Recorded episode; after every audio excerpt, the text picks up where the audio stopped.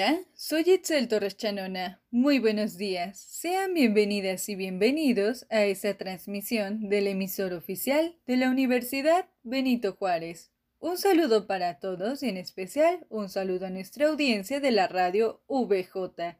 ¿Qué creen? El día de hoy continuaremos con nuestro séptimo capítulo de los síndromes geriátricos con el cual arrancaremos dialogando acerca del tema de la sarcopenia en el adulto mayor. Pero para esto, démosle la bienvenida a Montserrat Zamora y Monse González.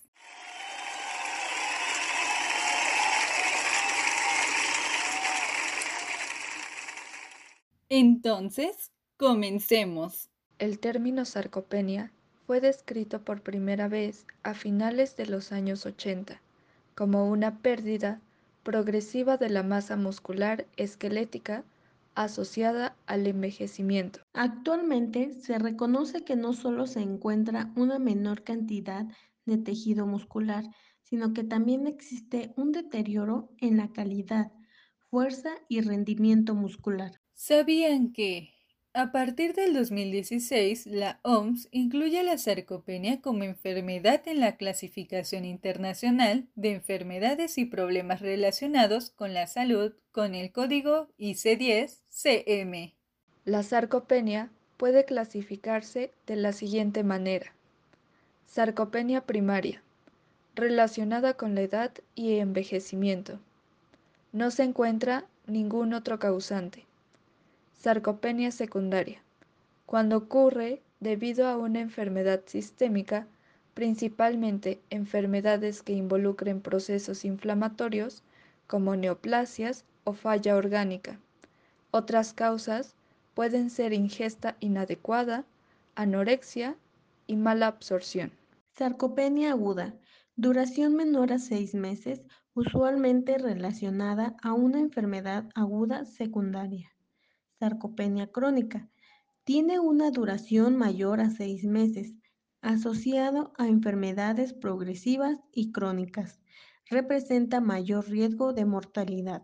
La prevalencia de la enfermedad es de un 6 a un 22% de la población por encima de los 65 años de edad, de un 14 a un 38% para aquellos que residen en hogares de adultos mayores y un 10% de los hospitalarios. De acuerdo a su etiología, la sarcopenia es producto de una combinación de causas genéticas, fisiológicas y de factores ambientales. Es considerada una parte inevitable del envejecimiento. No obstante, el grado de sarcopenia es variable y depende de la presencia de ciertos factores de riesgo. Deficiencia nutricional. Es común la reducción de ingesta de alimentos con la edad debido a la pérdida del sentido del gusto, olfato, pobre salud oral y vacilamiento lento, así como niveles elevados de colecitoquina, demencia, depresión y ambiente social. Estilo de vida sin ejercicio. La inactividad física y el desuso muscular promueve la pérdida de masa muscular y empeora el grado de sarcopenia siendo el factor de riesgo principal. 3. Desequilibrio de hormonas y citoquinas.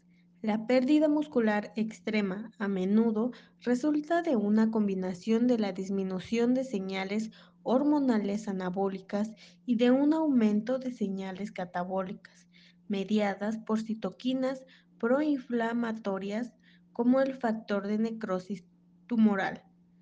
Dos hormonas anabólicas importantes son testosterona y la hormona de crecimiento. Metabolismo de proteínas. El equilibrio entre la descomposición de las proteínas y las tasas de síntesis es crucial para mantener la masa muscular y los estudios demuestran que existe una relación directa con la sarcopenia se encontró que la síntesis de proteína muscular mixta se redujo en un 30% con la edad avanzada. Remodelación de la unidad motora. También ocurre una reducción de las células nerviosas motoras, responsables de enviar señales del cerebro hacia los músculos, conforme a la edad. El aumento del tamaño de las unidades motoras restantes y la pérdida de fibras musculares también se han identificado como factores contribuyentes de sarcopenia. 6. Influencias tempranas del desarrollo. El bajo peso al nacer, un marcador de un ambiente precoz deficiente, se asocia con una reducción de la masa muscular y la fuerza en la vida adulta. En el aspecto de la histopatología, la sarcopenia temprana se da por una disminución en el tamaño del músculo y con el tiempo se puede producir una reducción en la calidad del tejido muscular. Los cambios se caracterizan por la sustitución de las fibras musculares por tejido adiposo, aumento de la fibrosis, cambios en el metabolismo muscular, estrés oxidativo, y degeneración de la unión neuromuscular. Cambios histológicos en las fibras musculares revelan que la sarcopenia afecta predominantemente a las fibras musculares tipo 2, mientras que las fibras tipo 1 se ven mucho menos afectadas. El tamaño de las fibras tipo 2 puede reducirse hasta un 50% en sarcopenia, sin embargo, esas reducciones son moderadas en comparación con las reducciones globales en la masa muscular. Se recomienda un tamizaje anual a todo adulto mayor por encima de los 65 años. En la actualidad, existen dos métodos aceptados de tamizaje, los cuales son el cuestionario SARC-F y valorar la velocidad de la marcha. Se evalúan todos los componentes de sarcopenia, fuerza muscular y masa, calidad muscular, además del rendimiento físico que implica la severidad de la enfermedad. Existen muchas técnicas diagnósticas, por lo que se mencionarán y explicarán solo las que tienen mayor evidencia. 1. Fuerza muscular. 2. Masa muscular. 3. Calidad muscular. Y 4. Rendimiento físico. Se ha asociado la inactividad física con pérdida de fuerza y masa muscular.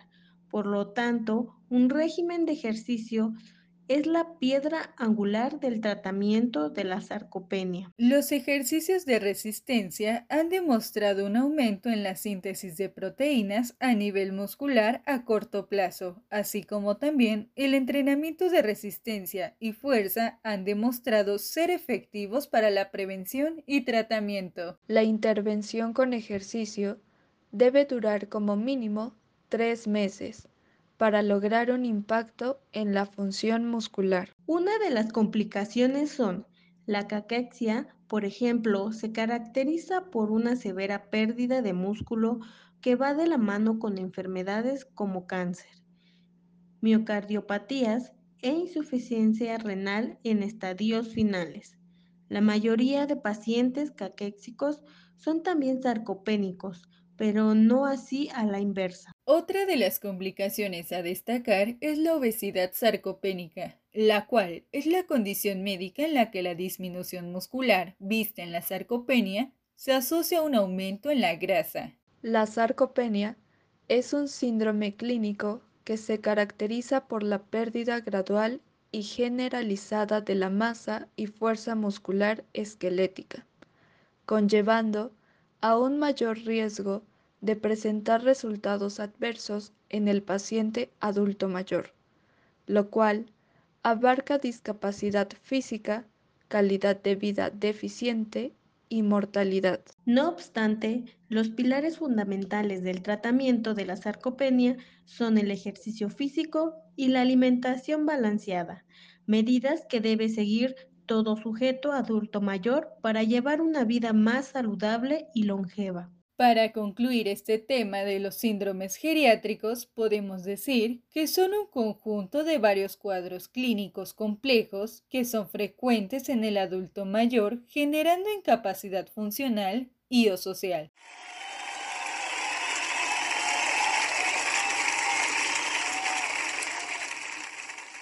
Gracias, nos escuchamos en la siguiente transmisión de la emisora oficial de la Universidad Benito Juárez.